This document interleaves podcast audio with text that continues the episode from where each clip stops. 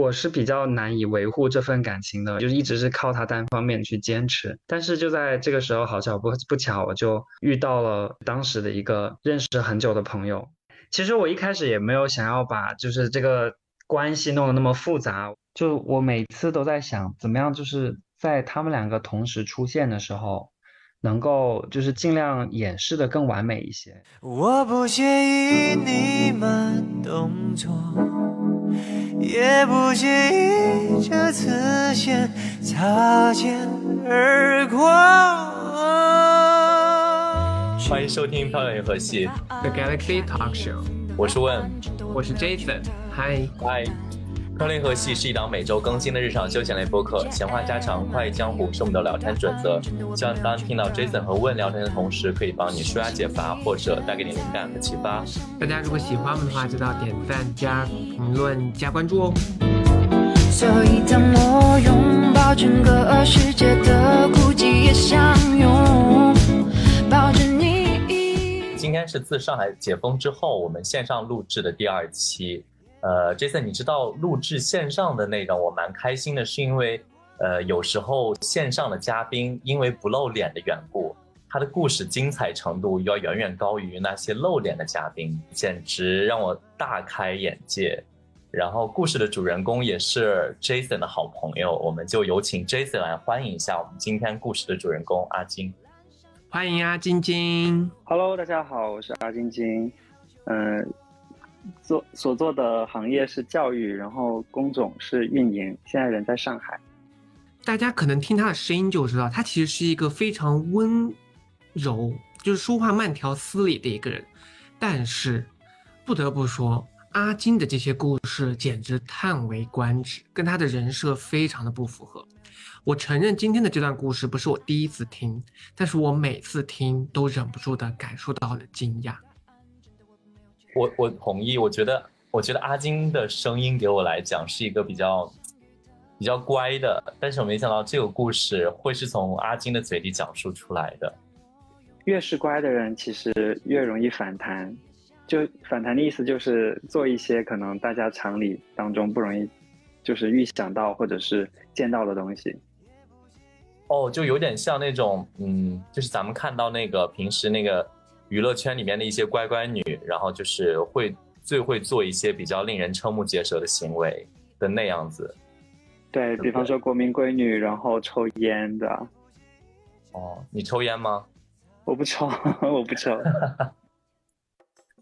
好啦，我我觉得我们要给那个正在听我们播客的朋友们简单的，呃，小的引入一下这段故事。我觉得这段故事我，我觉得我不会称它为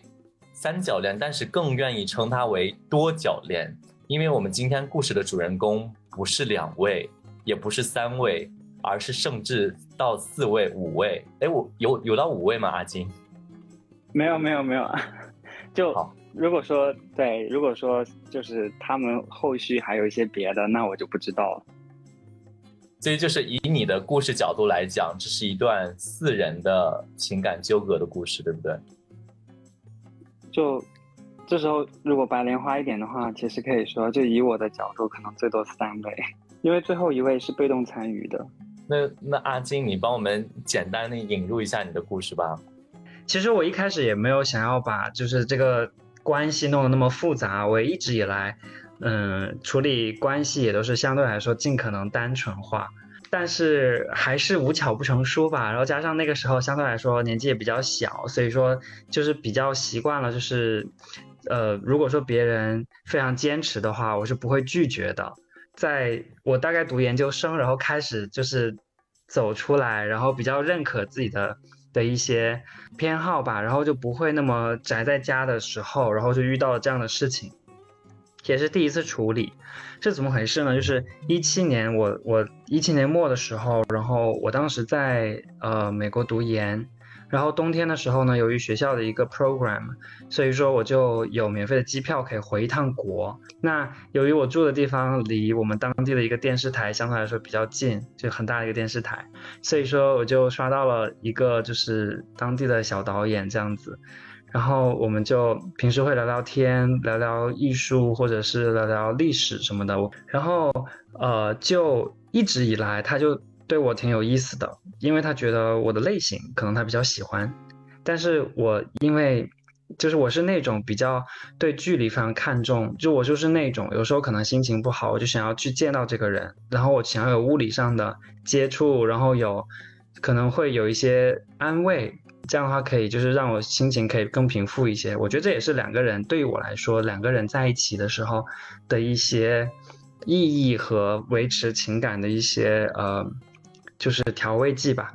然后但是因为他是 settle 在我家乡这边的。而我要在美国那边读书，所以说，呃，这种非常跨越非常大，然后时区跨越也非常大的这种情况，对我来说是可能比较难以接受。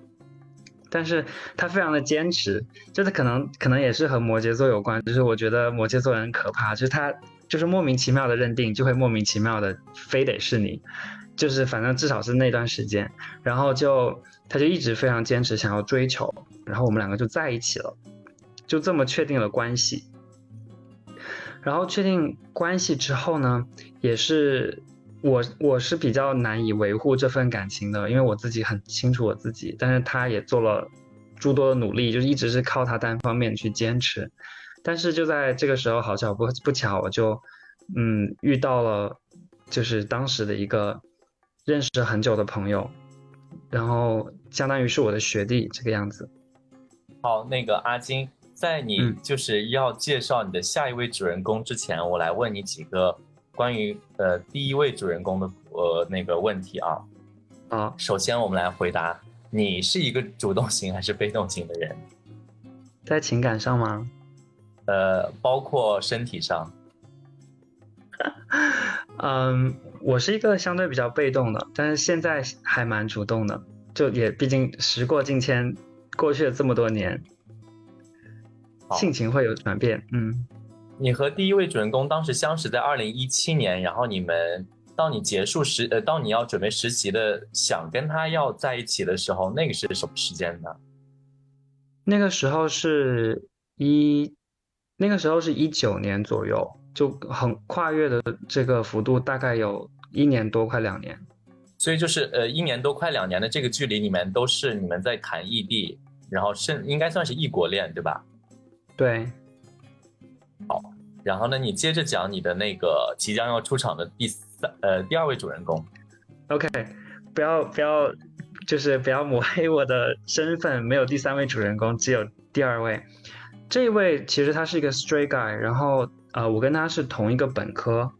然后但是因为他进来的第一年我准备要毕业，所以说其实我们在校园在一起相处的时间不是特别的长。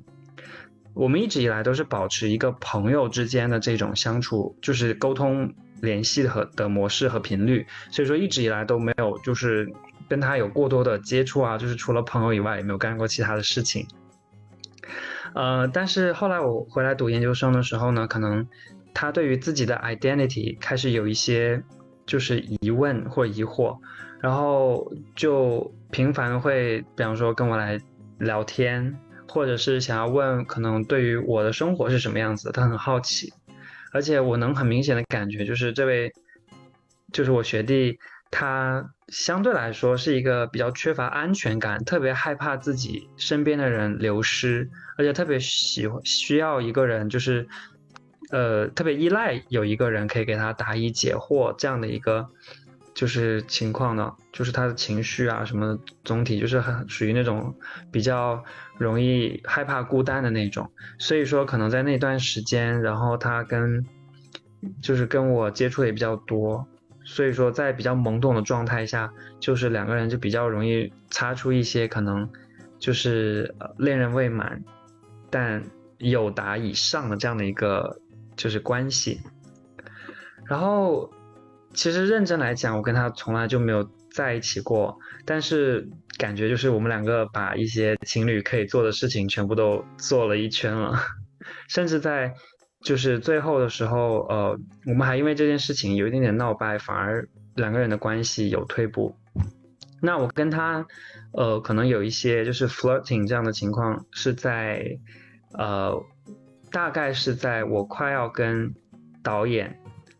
呃，在一起，一直到我跟导演在一起之后快半年的状态，也就是我跟他跟导演在就认识有两年多，然后在一起半年多之后，然后就是结束的。哎，那其实，在阿金你往后讲的时候，我很好奇，那这样子的一个 street 的学弟，他一开始感受到困惑的时候，他有向你咨询什么类型的问题？其实对于自己的 identity 不是很清楚的的人，可能在青春懵懂期的时候，最容易问的问题，也是他最经常问我的问题，就是他会问我喜欢男生是什么感觉，然后他会问就是两个男生在一起怎么相处，可能甚至有时候。会比较呃比较深层一点的，甚至会问具体的，说两个男生 how to make how to have sex，然后呃之类的，然后再往深的我就不说了，就类似于这种问题。那这些问题里面，你最喜欢回答哪一个？那个时候吗？那个时候还是比较清水的，最喜欢回答两个人在一起是什么感觉，和两个人在一起平时都干些什么。那你当时回答他的答案，你还记得吗？嗯，可以记得，就喜欢一个人的感觉，就是 就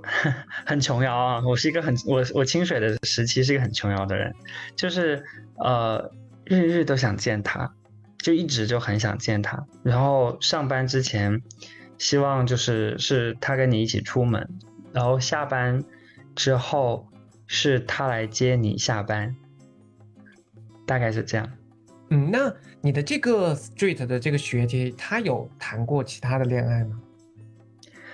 呃，她有，她其实那个时候一直有一个就是很稳定的对象，但是他们两个就是，嗯，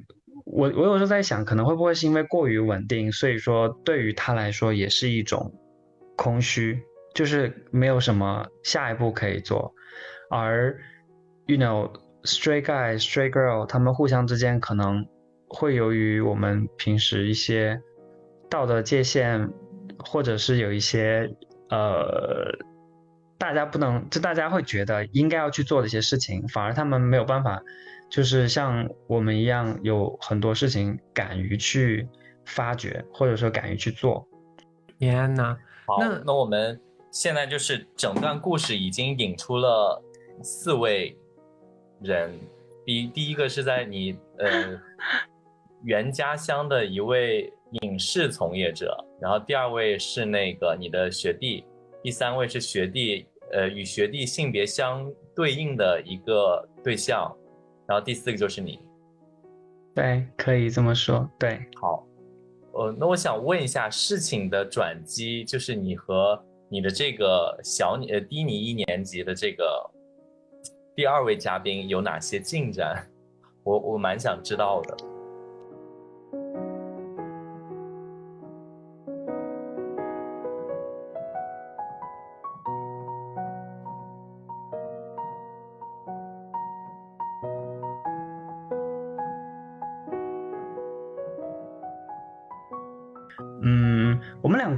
转机啊，呃，是这样子的。我其实我们之前我也说，我们一直就是认识的朋友，然后相处也相对来说比较密切。然后平时，呃，就是我经常会去他家蹭饭或者做饭，然后他也经常会来找我一起玩。然后就是，呃，有一次。也是去他家蹭饭或者做饭，但其实我们两个聊天的，我我现在想起来，其实我们以前聊天的内容都都还蛮，嗯，就是蛮 flirt 的，就是他是一个相对来说，刚开始他在我心目中的印象就是他是一个蛮嗯，就 gay friendly 的一个人，然后有时候因为他比较 gay friendly 嘛，you know 就 straight guy，所以有时候会故意跟他聊一些就是。Flirt 的那种内容，比方说什么你小心哦，然后不要看看我眼睛看太久之类这种这种话，然后就但突然有一次就是阿金，我要问你一个，当他讲一些比较擦边或者比较暧昧的话，就比如说就你刚刚讲的那两个东西，然后你当时内心是一个什么样的感受？我虽然说那个时候年纪不大，但是就是直男关已经过了。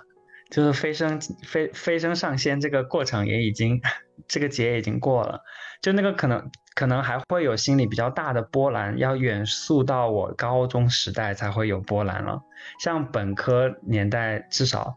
都快毕业的一个状态，就不会因为这些事情有而有过多的波澜，只会觉得哦，OK，呃，很很很不错，是一个 gay friendly 的 straight guy。是不是因为你当时其实可能没有那么喜欢他，其实对他没有那方面的想法，所以说你没有被这种就是挑逗到？呃，也有可能是我秉持的一个一个信念吧，就是我觉得，就是既然他已经表明了他是 straight，他也有固定的对象，那我肯定不会去打扰人家的生活。就作为一个很好的朋友的身份和他们在一起相处，大家。就是 big family 这样子，我是可以接受的。但是如果说呃，因为这样而去伤害了别人固有的感情，我觉得这样是不太好的，不管是不是 gay。好的，那我就想知道了，后面你们这四个人是怎么交织在一起的？你倒是给我说清楚。这你哦，OK，嗯，对，所以说其实破戒了呀，所以说百年气功毁于一旦，对吧？嗯，主要就是怎么回事儿呢？就是那一天我们也是和往常一样，然后我去他家做饭。其实我每次去做饭就是蹭饭，因为他们家厨房比较豪华。然后，呃，做好饭，然后我们一起吃。吃完之后，原本我是想要回家的，但那天就是大家兴致比较好，然后第二天我又没有 paper 需要做，那个时候研究生，所以说我就我就说我们就在一起玩游戏、打扑克牌，然后聊聊天什么的。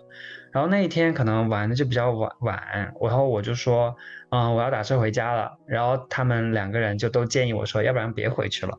就是反正这儿也不是没地儿住，对吧？嗯，实在不行睡沙发。然后你要沙发觉得睡不舒服呢，你可以进去就跟我睡哈。就是他女他对象，然后主动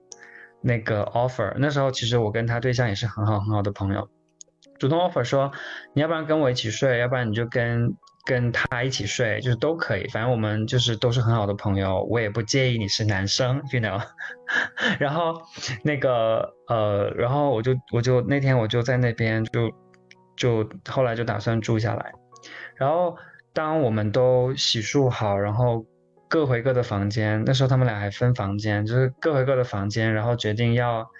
要就是安寝的时候，然后我当时也是跟。这个我这个学弟，然后开玩笑，我就说我是学长，所以我要睡床，就是你要去睡沙发。然后他说，可是那是我的床。我说我不管，然后不然的话，我现在就打车。他说，就是他就说好啊，那你打车，就是类似于这种，你知道，就有一点那种较劲，然后又挑，就是挑逗的那种表情，所以就是 full of pink area, pink air 那种感觉，然后。那个后来他就说好，那我就出去睡睡那个呃沙发。但是当我晚上就是刷刷视频，然后就是躺下来大概几分钟之后，然后我就发现他就突然开门，就是慢慢的开门进来了，然后就关上，然后把他在沙发的那条小被子，就是薄的被子，那时候比较热，就也拿进了房间，然后放到了椅子上，并且钻进来了。就钻进了我的被子，然后我就，我就很当时还没有睡着的是吧？对，没有睡着。然后你有没有就是大声呵斥他说你在干嘛？呵斥他什么？退下，这样吗？出去，你你在干嘛？放肆，退下，这样吗？没有没有。或者是有没有很激动的说 快上床？我会想，我我就说，我说。这样不好吧？于理不合。我说，毕 竟我不相信你讲的这样的话。我我说我说这样不好吧？就是有些东西停留在口头上，还有余还有退路。但是就是如如果这么近距离的话，可能就不太好了。然后我说我说我是我是我是一个非常有自制力的人，所以说我可能不会做太过分的事情，但。事实证明我不是，然后那但是对于你来说，万一就是被看到或者是被怎么样的话，不太好。他说没关系啊，Who cares？然后我说好吧，那我们就聊天吧。这一趴我大概知道了，咱们不用讲的特别详细，但是我我知道接下来故事的走向，然后咱们直接翻到第二天吧，就是天亮讲一些天亮了之后的故事。OK，好，然后然后就于是乎我们两个就在就在床上就就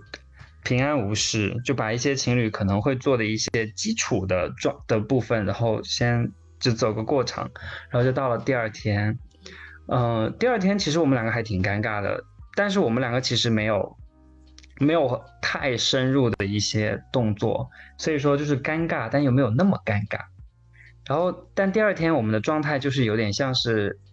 就是我不知道该怎么去去处，就是跟他说，就是我不打算打扰他，然后呃，他也没有想要就是把这个事情可能说一说，解释清楚，或者说。呃，做个总结这样的动作，然后第二天可能就是正常，因为他要去上课，然后他上课的这个方向正好路过我家，稍微绕一点点路过我家，所以说他就只是单纯说，哦，那我开车送你回家，这样子，然后或者说开车到一个比较方便我坐公交然后回家的一个地方，这样的话就然后就就是各找各妈这样子，然后各去各的地方。然后等到过几天之后，我才问他，我说：“呃，你觉得那一天的事情，我们需要一个 conclusion 吗？”他说：“他又是和平时一样的这样的一个就是嘴脸，然后去说，呃，不需要啊，就这些事情也不好说，是学长吃亏还是我吃亏，有可能其实是学长吃亏，就是你知道，就是他是一个太会。”挑逗人的一个人，所以说，我我就只是当做说，哦，可能只是一个 gay friendly 的 straight guy，然后，呃，做了一些小的尝试这样。但是后来我发现，就是不只是我去他家蹭饭的时候会发生这样的事情，当然我我因为这个事情，呃，我我去他们家蹭饭的这个频率就在直线下滑，就减少了很多。因为我会觉得，会不会我每次去蹭蹭饭都会发生这样的事情，这样可能不太好。然后我会发现他会主动来来找我，然后包括去学校找我，然后或者是约我出去吃饭，又或者是主动来我家，然后甚至就是因为他是一个和我室友也很熟，然后他很认他很害羞，然后呃他就他就会。会觉得，哎，我们会不会一群人在那儿，然后有认识的、不认识的，他就会很尴尬，因为他不太善于言辞。但是他那段时间就有很频繁的来来找我，甚至来我家，并且有时候我们呃一家就是好几个人租在一起，呃会打打游戏啊一起，或者是呃玩玩扑克什么的。他甚至会在旁边坐着看我们玩游戏，然后等到我们要散要散局了。然后再在我家过夜，就是夸张到这种程度。那后面是什么让你们发展到可能像你说的真正四个人纠缠在一起，或者什么样子的节点？这个事情往后走的一个阶段，就是转折点，其实要回归到导演身上。那在一九年的冬天，其实那一年还蛮特别的，就是那一年的冬天，我又拿到了学校的 program。感觉学校的钱都浪费在给我谈恋爱上了。我又拿到学校的 program 的一个一个项目，然后又是可以就是回一趟亚洲，然后我就顺顺便就是绕回家这样子。然后呢，呃，在回家这这一趟，我就就是又跟就是导演又有很频繁的，然后来跟我说话，因为他其实从小软件上面能大概看到我的定位嘛。也就是只要我上线的话，能刷新我的定位，所以他突然有一天发现，哎，我的定位又在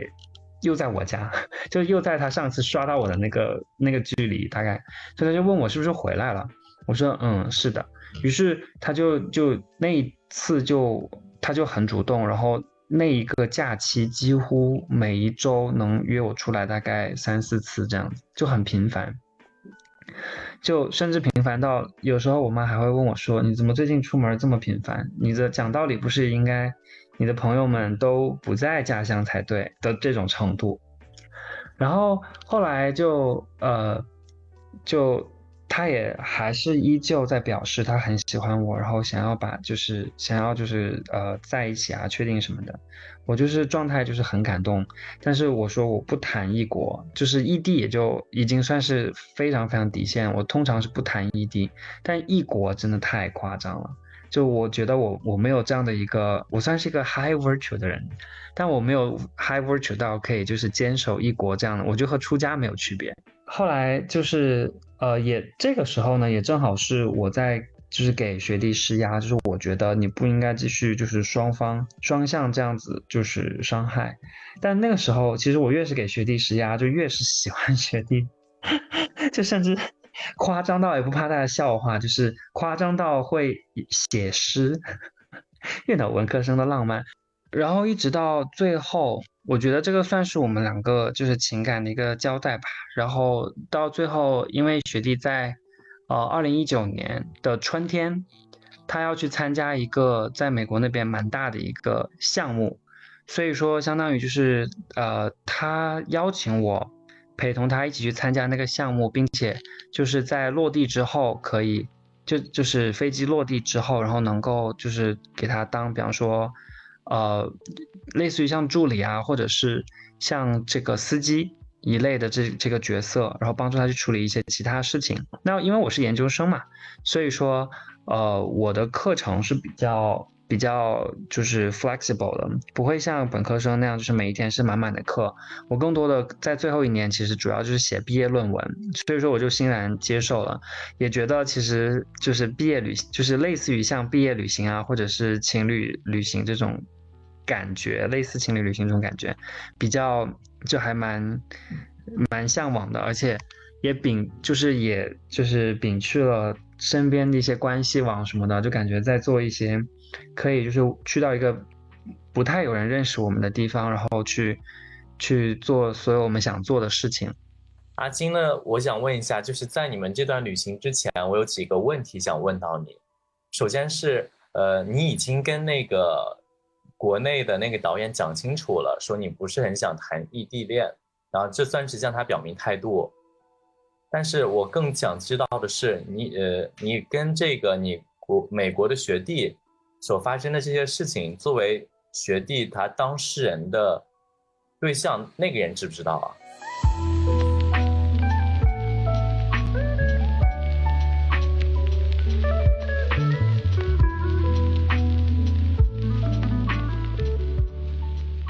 呃，回答这个问题，就是其实他对象是完全不知道的。就我每次都在想，怎么样，就是在他们两个同时出现的时候。能够就是尽量掩饰的更完美一些，就和之前我和他们相处的状态是一模一样的。然后同时，我其实每次在跟他们，就我们三个同时出现的时候，其实我的心态都很难受，因为其实他们两个是在大家面前就是光明正大的情侣关系，但在背后就是我好像是处在一个嗯，就是比较阴暗的角落，然后只是在。在他有有情感或者是在有疑问的时候，情感诉求或者有疑问的时候，才会想到我。所以就是，嗯，我自己的，但是我自己的情感又是非常的，就是延绵连续的。所以说，其实对于我来说很难受。OK，然后我们在春天完，呃，就是结束这个这个项目之后，然后我们就又回到了自己生，就是生活的美国的那个城市。然后去各自完成自己的学业，然后因为那个时候就正好是之前我说了嘛，就是我在一九年毕业的时候，突然收到了导演的这个礼物，然后加上我那个时候准备要去另外一个附近的城市工作，然后离我上学的城市可能开车一个多小时，所以说就会跟我学弟相处的频率直线下降，所以我的心态当时就有点像是 OK。既然已经有了这样的一个距离，那其实就给我自己的一个警示，就是，嗯，我我的这个奇奇怪怪的感情应该要结束了，而且以这种情形式结束其实还不错，所以说，呃，就在尽可能不去主动给学弟发消息，主动不去和他联络，主动不去跟他打电话的状态下，然后我就借着跟这个导演聊天的这个。这个感觉，然后去填充我没有办法见到，或者说我故意不去见到学弟时候的情感的落差。也可能是因为这个原因，所以说在一九年的的毕业季的时候，加上收到了那个礼物的惊喜，所以说我就同意跟这一位影视工作者 在一起的的要求。但是你知道，学弟他是一个很主动的人，所以说，即便是一个多小时的车程，呃，在在那段时间往后，也就是后一九年的秋天这段时间，其实他也一直还是会有来找我，而我又是一个比较被动的性格，所以其实即便是作为最普通的朋友，他来找我，我都是会见他的，甚至就是我会我会有点就是心疼他，开一个小时特地过来找我，所以会就是接受他留宿啊什么的。于是就是一来二去，就 有一点点就是旧情复燃的感觉。而且你知道，就有一种东西，就近水楼台先得月这个事儿吧，它是有道理的，你知道。所以是，所以说那个时候就就呃，在还没有跟这位影视工作者分手的情况下，就又和学弟就是开始做一些可能比较逾矩的事情、越矩的事情。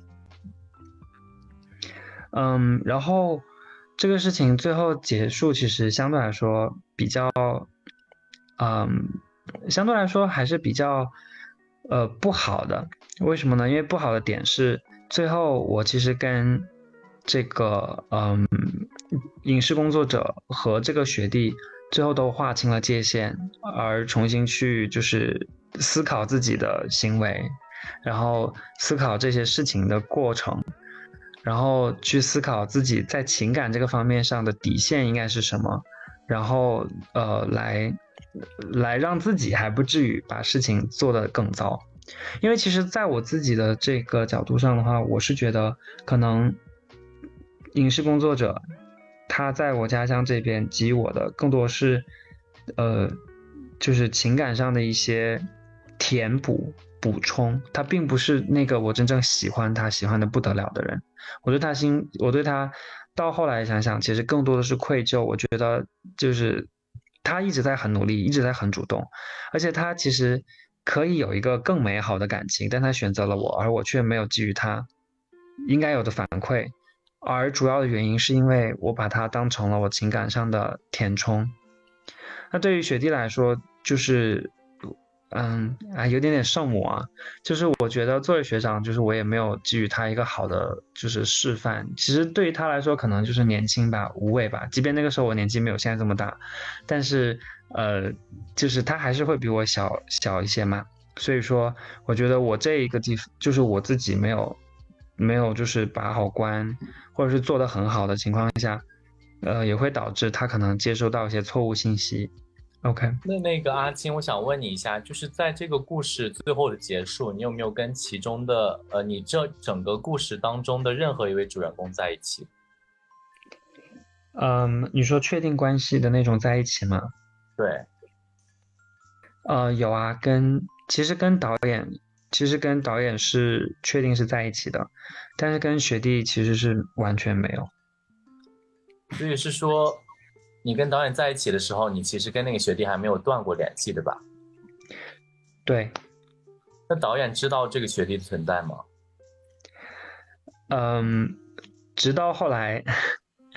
直到后来有天喝多了，他才知道。呃，他知道的时候是你们已经相处了多久的时间？他知道的时候，我跟导演已经在一起了，快要，呃，在一起快要半年的时候了。就是说，导演知道了这个人的存在之后，然后他就跟你 say goodbye 了，是吗？呃，没有立马，就是他会，他知道，他知道有这段感情之后，就是他知道，当我当时跟他说的时候，就是喝醉的时候，可能是只讲了片段，但后来醒了之后呢，其实他有疯狂追问，然后把这个事情的始末他都讲的，就是他都问得很清楚。然后从那之后，其实他开始就有一点。就会对我有一些不放心，然后也害怕说我会不会其实不只是学弟，然后身后还有别人，然后他也开始有点点明白，其实他对于我来说可能有一点点像是情感上的补充，这件事情。就虽然说我没有明说，但是我觉得他可能能够感觉得出来，因为因为我在叙述我我对学弟的感觉的时候，他说我从来没有对他有那样的感觉过，也有可能是因为呃是他追的我，所以说就是呃被爱的人不用道歉，或者是被偏爱的人总是在骚动这样的一个状态，所以他说，但是呃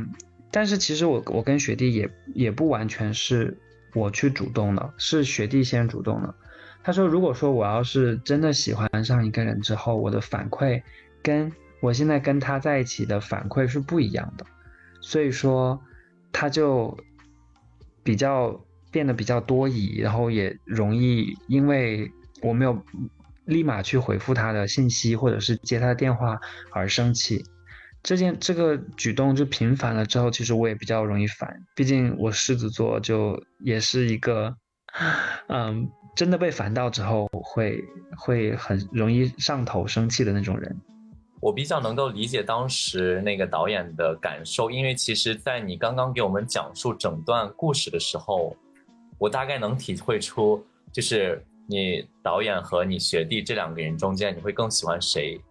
会更喜欢谁多一点。因为你的很多的笔墨，很多的故事内容着重放在了你跟你的学弟如何相识啊，然后的这件故事上，我我了解他当时的那一方故事，然后我听完整段故事，我真的只想说很震撼。我我我没有经历过，我没有经历过这种多重的关系，所以我听大家讲到这些故事的时候，我还是比较津津有味的去听。然后作为一个听课，我说哇，原来原来就是在故呃在世界的某一个角落正在发生一些令人瞠目结舌的感情故事。然后我，所以我今天听到的时候还蛮心中有一阵窃暗喜吧。但是，但是我呃漂亮银河系 Jason 和我呢，对于这个故事本身，我们不做过多的评论，因为每个人都有自身的呃一套生活标准吧。我们只是觉得，呃，以我们之前的一些态度来讲，我们是觉得不希，呃，不希望自己，不希望我们每个人都要在感情里特别受伤，或者是活得特别委屈。同样的道理，也不希望任何人在每一段感情里面受伤害，然后受到委屈。所以，所以我听到你这段故事整个结束之后，我我长舒了一口气，就是起码你们没有现在还在继续这样鸡飞狗跳的感情故事吧？我可以讲，我可以。用鸡飞狗跳去形容这段故事吗？嗯，可以。对，我觉得呢，就是漂流银河系这个平台，其实我觉得大家听每一个故事的时候，都是要怀抱着一个比较开放式的一个心态。当然，我们不要去强行的去以我们的某个道德高度去看一件事情或看待一件事情的走向和发展。我觉得，作为当事人来说，每个人在当下做出来的选择，做出来的很多的一些决策或者很多的事情，它不一定。回过头来看，你可能会觉得说啊，这个事情可能当时就不应该这么开始，然后导致陷入到一个非常混乱的角度。但对于当时来说，大家都是学生，年纪也比较小，在这种情况下来说，大家只是一个随着心里面的一个发展还在做的一个事情。最重要的是，在每一个事情结束的时候，其实大家都要从这个事情里面吸取一些经验。